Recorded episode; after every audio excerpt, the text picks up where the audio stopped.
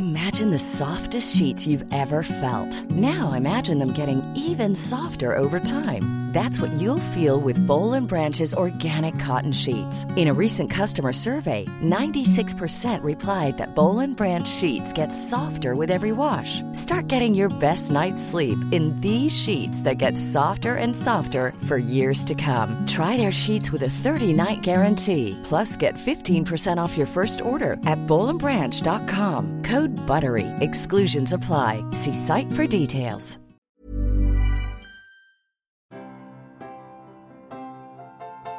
Donc on rentre dans l'atelier, dans une grande euh, pièce euh, commune dans laquelle on a le stock de bébés. Euh, on a un petit coin de chill avec un canapé, une table, une petite cuisine. Voilà, on a un tableau sur lequel on a les départs de location et puis le travail qu'on doit faire en atelier de développement. Vous avez un bac où il y a plein de têtes de bébés dedans. Je suis Julie Barrère. Je gère, on va dire, euh, l'activité euh, de Ciné Bébé et euh, je suis aussi responsable de l'atelier. Pourquoi il y a autant de, de jambes et de bras de bébés Parce qu'il y en a autant de, que de prototypes et qu'on a toutes les tailles de bébés. On a plusieurs tailles de la naissance à 18 mois Ouais. environ. Ça sert de référence aussi, fait, de savoir, tu vois, les différents âges. On a des cahiers avec des cotes, toutes les mesures. Et puis, Euh, alors moi je suis Viridiana Ferrière. J'ai créé euh, Ciné Bébé en 2008 Euh, et donc du coup je suis fondatrice et actuellement euh, plutôt directrice artistique. Alors l'idée de Ciné Bébé c'est venu euh, du fait que euh, moi j'avais des amis qui étaient dans le cinéma, qui travaillaient, qui étaient intermittents et, qui faisaient des tournages. Et on m'a demandé un jour, euh, écoute on tourne un clip en pleine forêt, on a besoin euh, d'un nouveau-né euh, pour le sortir du sable, est-ce que tu peux essayer de le faire? Là, c'est un peu bon, euh, oui, je vais essayer. Donc j'ai fait un premier bébé. Et puis derrière, euh, il y a une, euh, une réalisatrice qui était étudiante à la FEMIS qui m'a contactée pour la même chose.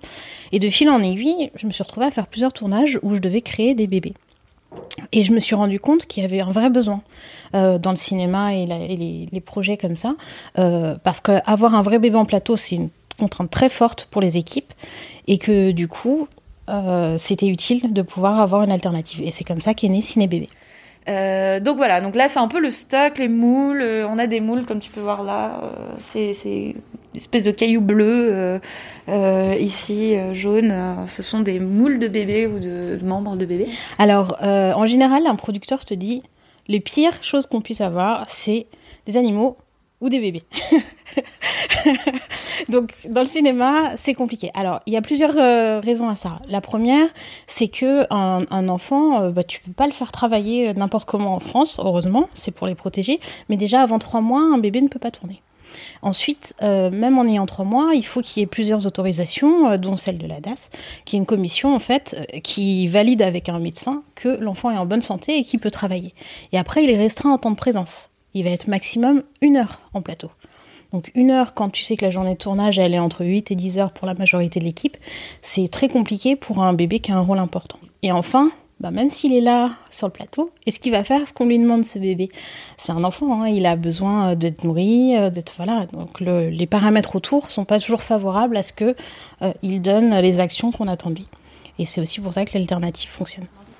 Ah, alors ça, ce sont des pigments silicone. Ouais, c'est ça. C'est ce qui nous permet de teinter le silicone et ensuite euh, de pardon de le peindre en fait euh, par dessus. On a deux étapes de couleur.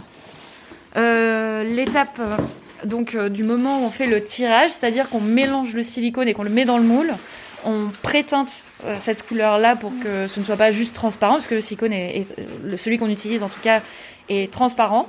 Et ce qu'on fait, c'est que on, donc on le préteinte et ensuite, une fois qu'on sort le bébé de son moule, on peint par-dessus la couleur euh, de peau, euh, la, la teinte, euh, la carnation avec les veines, les, les marbrures, tout- tout les, toutes les nuances.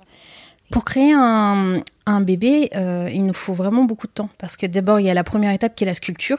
Donc là, euh, si on a une contrainte euh, qui est en général la date de tournage, on essaie de speeder au plus. Mais il y a cette étape-là, ça peut prendre au moins une semaine, voire trois, hein, ça peut s'étaler. Ensuite, il y a le temps de faire le moulage. Donc de, mouler chaque pièce ou bien le bébé en entier si c'est en entier. Ensuite, à l'intérieur de ce moule, on va venir couler euh, le silicone, ce qu'expliquait Julie tout à l'heure, euh, qui est un mélange spécifique. Il faut le temps qu'il prenne, et c'est la même chose pour le moule. C'est des matériaux qui sont quand même euh, atteints par les conditions extérieures, s'il y a de l'humidité, le temps qu'il fait, tout ça. Donc les temps de prise, on les connaît, mais des fois, ils trichent un peu, et c'est pas ce qu'on attendait. Et ensuite, une fois que c'est terminé, ben, il faut encore retravailler tous les plans de joints donc faire ce qu'on appelle le simming, qui est une étape assez longue où en fait on reprend tous les, tous les contours euh, du bébé pour que ça soit le plus propre possible, et après la couleur. Et enfin l'implantation des cheveux. Donc il nous faut en général un bon mois pour faire un bébé. Euh, quand j'ai lancé Ciné Bébé en, en 2008, euh, il n'y avait pas une vraie alternative accessible facilement qui existait. Et donc on voyait quand même assez régulièrement en, plateau ou dans les images des films terminés ce que j'appelle des bébés bûches, c'est-à-dire de loin, on sait très bien qu'en fait ils n'avaient pas un vrai bébé. Au mieux ils avaient un baigneur, mais réellement ils auraient pu mettre une bûche, c'est pareil, c'est-à-dire que ça fait un, bébé droit, emmailloté dans 20 couvertures, histoire qu'on voit pas trop, et on peut pas vraiment jouer le bébé. Euh, ce qui fonctionne aujourd'hui, c'est qui sont lestés. Les ciné-bébés sont lestés dans la tête, dans les membres, dans le corps. Et quand on le porte, il va même avoir naturellement la tête qui tombe en arrière. Donc ça oblige à avoir des gestes de tendresse et même de maintien qui sont beaucoup plus réalistes. Alors la deuxième salle, euh, qui est beaucoup plus petite. C'est quoi ça? Alors ça, ce sont des cordons ombilicaux. Euh, attends, je vais... Ce sont des cordons ombilicaux pour les scènes de naissance. On, en fait euh, des différents, des, pleins, des vides. Euh, on, peut, on peut mettre des fluides dedans pour la coupe, puisqu'on peut jouer la coupe du cordon, parce que euh, on fait particulièrement des, des bébés pour les scènes d'accouchement. Et ensuite, donc le cordon, le bébé euh, sont enduits en fait en, en, plateau de liquides qui sont euh, qui, qui, figurent les liquides de naissance, donc il y a le liquide amniotique, euh, un petit peu de sang et une, une sorte de crème de pâte blanche grasse. Qui figure le vernix en fait. Et le vernix c'est une, une substance qui est in vraiment sur la peau du bébé et qui protège euh, Une séquence d'accouchement, c'est compliqué parce qu'il y a beaucoup d'enjeux en fait cinématographiques à ce moment-là. Pour les équipes, euh, quand ils veulent filmer un accouchement, c'est parce que le nœud de l'histoire souvent euh, est, sur cet endroit-là. manipuler le faux bébé par un comédien qui doit déjà interpréter son rôle, ça peut être délicat pour lui. Parce que ça reste un objet. Il faut lui donner des angles, il faut le, le porter pour que ça donne l'impression qu'il vit comme un vrai. Et ça demande au comédien d'être dans deux rôles à la fois, dans celui du bébé et dans, dans son interprétation à lui. C'est un travail de, marionnettiste en fait, de manipuler un, un, faux bébé. On essaye toujours en amont de prendre quelques minutes avec le comédien, de lui présenter cet objet euh, très particulier, euh, de lui faire manipuler euh, sans la caméra, sans la lumière, sans la mise en scène pour que euh, il ou elle prenne euh, un peu l'habitude et euh, se rende compte de ce que ça lui demande. Mmh. Ouais, là il y a des petites mains modelées de, bébés, clairement. Alors ça aussi c'est des empreintes, c'est pareil, ça sert de référence. c'est des empreintes d'enfants, tu vois. Donc celui-ci 2012, c'est un enfant qui a deux ans et ça nous permet d'avoir les tailles pour pouvoir comparer quand on sculpte. Parce qu'en fait sculpter à partir de photos c'est bien, mais la 3D c'est toujours beaucoup mieux. Voilà. Ceux-là c'est des miens d'enfants typiquement. La recherche de documentation, c'est important. C'est pas une partie qui est toujours facile. Euh, moi, j'avais participé au, film Police de Mewen Lebesco, dans lequel euh, il y a un, avortement. Et pour le coup, il fallait faire un fœtus tout petit. Et effectivement, il a fallu euh, visionner des images du fœtus avorté. Il y a beaucoup de, de contre, comment on appelle ça, de contre-pouvoir là-dessus aux États-Unis. Donc, il y avait de bases de données assez importantes. C'est pas des images qu'on a envie de voir en théorie mais ça servait un objectif et un film. Donc du coup, euh, on a pu le... Il a, fallu le faire. On fait principalement appel à nous euh, pour des séquences où on peut pas utiliser un vrai bébé. Ça peut être parce qu'il va être mis en danger ou parce qu'un vrai bébé fonctionnerait pas comme ceux dont on parlait pour des maladies euh, ou, des enfants décédés. mais les cascades, ça a son importance aussi. Parce que si euh, le bébé euh, doit être dans une situation où il y a du bruit très fort, par exemple, euh, on avait un film dans lequel il y avait des détonations de pistolets juste à côté, c'est pas possible en fait. Même si c'est du faux, pour lui c'est un traumatisme. Donc on avait un faux bébé à ce moment-là. Une scène de noyade aussi. Même si le bébé va très bien au final, dans l'idée, il devait plonger la tête sous l'eau. Et ça, c'est trop compliqué avec un vrai. Des demandes loufoques, euh, on peut décerner euh, la palme à, à Momo. Un Momo, Ouais. Momo, c'est un personnage euh, des Kaira en fait, et on devait euh, euh, refaire euh, ce, ce personnage à sa naissance. Alors la scène est coupée finalement dans le film, mais c'est un euh, c'est un- une personne de petite taille et dans le film, il se trouve qu'il a un sexe d'une longueur phénoménale en fait, c'est tout le sujet euh, du film. Et du coup, on avait fait un bébé qui avait un sexe d'une longueur pas possible. Je crois que ça faisait 30 cm. voilà. Et est-ce qu'aujourd'hui, vous avez besoin de faire appel à des vrais bébés de temps en temps pour euh, quand même euh, servir de modèle? euh, Les productions nous les envoient, c'est-à-dire qu'ils ont des bébés qui vont jouer, donc ils nous les envoient, on prend des mesures, on prend des photos de référence, et à partir de là, on peut sculpter des portraits vraiment.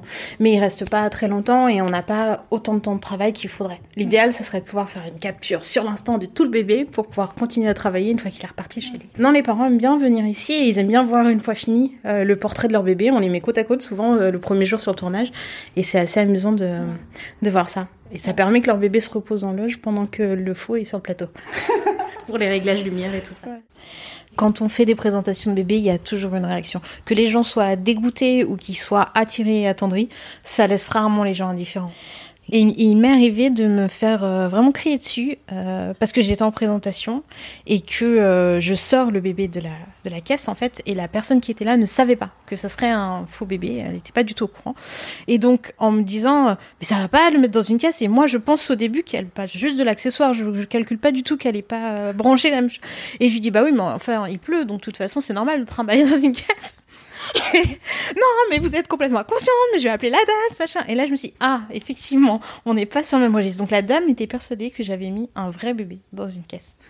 Cet accessoire qui est à la fois si vrai, à la fois pas tout à fait vrai, euh, ça trouble beaucoup les gens. Euh, donc la vallée de l'étrange, c'est une espèce de zone de flou euh, dans laquelle plus un objet, enfin un accessoire, un robot ressemble à un humain, plus ça crée un, ça nous dérange en fait, et plus c'est, à la fois on note tout ce qui ressemble à, de l'humain et tout ce qui n'y ressemble pas et qui euh, rend ça euh, presque désagréable.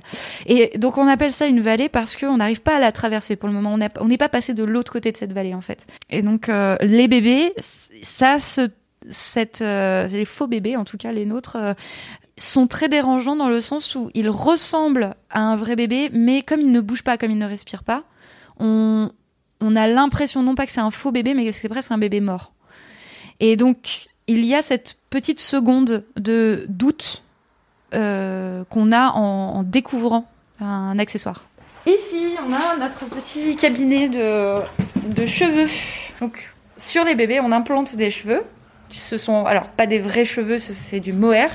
Pour pouvoir. euh, qui se rapproche le plus d'un cheveu de bébé qui est plus fin qu'un cheveu d'adulte.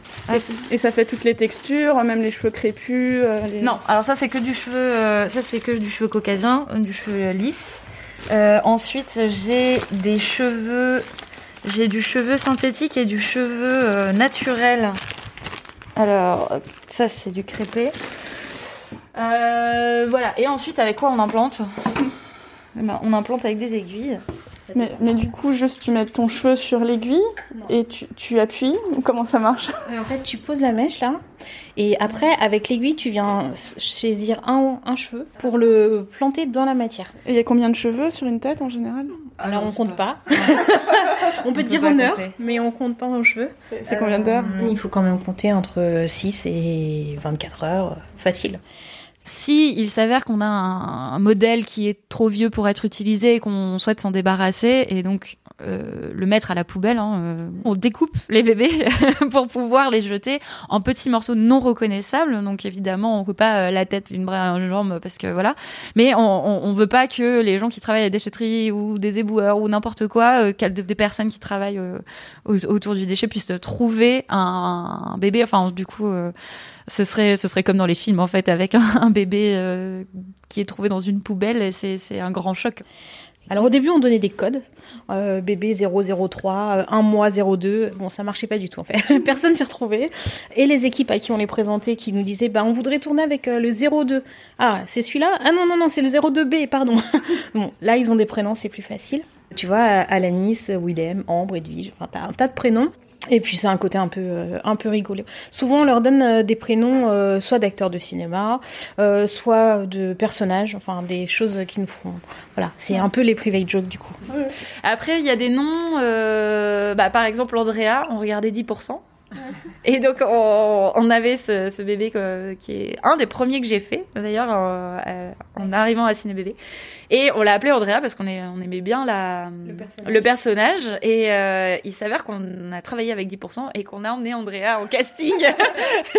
et donc on l'a dit voilà, c'est pas du tout prévu. Euh, Est-ce que c'est Andrea qu'on voit dans 10% du coup?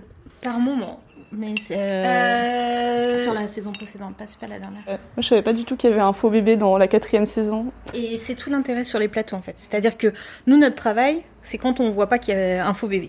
Qu'est-ce que, quelles sont les remarques qu'on fait, euh, qu'on nous fait? Alors déjà, bah, on nous dit que c'est pas banal, effectivement, puisqu'on est un peu les seuls à, à, à, faire ça, on va dire, de manière euh, comment dire, on fait, ça tous les jours de notre vie, quoi. Moi, les gens croient que je ne travaille pas. Quand tu dis tu fais des bébés, ah mais tu t'amuses, mais sinon tu fais quoi dans la vraie vie? Voilà, ça a l'air d'être un passe-temps et c'est le cas dans beaucoup de métiers créatifs où en fait euh, les gens ne se rendent pas compte de tout le travail, de toute la technique qu'il y a derrière, du temps que ça prend. Euh, je pense aussi à des personnes qui font de l'artisanat. On, oublie un peu réellement que le temps de travail manuel, c'est quand même vraiment du temps de travail. C'est pas toujours drôle. Il nous arrive quand même très régulièrement de faire des journées complétées de nuit pour finir des projets. Donc euh, c'est une vraie passion, mais c'est dense, c'est intense. Euh, une liste de, films et séries à succès sur lesquels on a travaillé. 10%. Un peuple et son roi sur lequel on avait des héros techniques. Euh, il a déjà tes yeux. Police, Mon roi. Là en série, il y a Clem également, Nina. en fait, on fait une quarantaine de projets par an.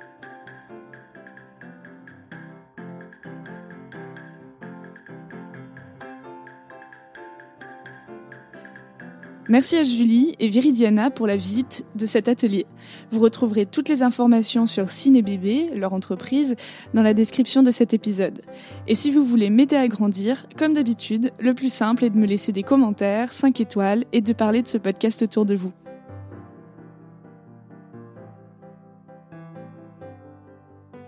Ici Anouk Perry et je vous embrasse. When you make decisions for your company, you look for the no-brainers. And if you have a lot of mailing to do, stamps.com is the ultimate no-brainer. It streamlines your processes to make your business more efficient, which makes you less busy. Mail checks, invoices, legal documents, and everything you need to keep your business running with stamps.com. Seamlessly connect with every major marketplace and shopping cart Schedule package pickups and see your cheapest and fastest shipping options from different carriers. With rates up to 89% off USPS and UPS rates. And with the Stamps.com mobile app, you can take care of mailing and shipping wherever you are. Make the same no brainer decision as over 1 million other businesses with Stamps.com. Sign up with Code PROGRAM for a four week trial, plus free postage and a free digital scale. No long term commitments or contracts. That's stamps.com. Code program.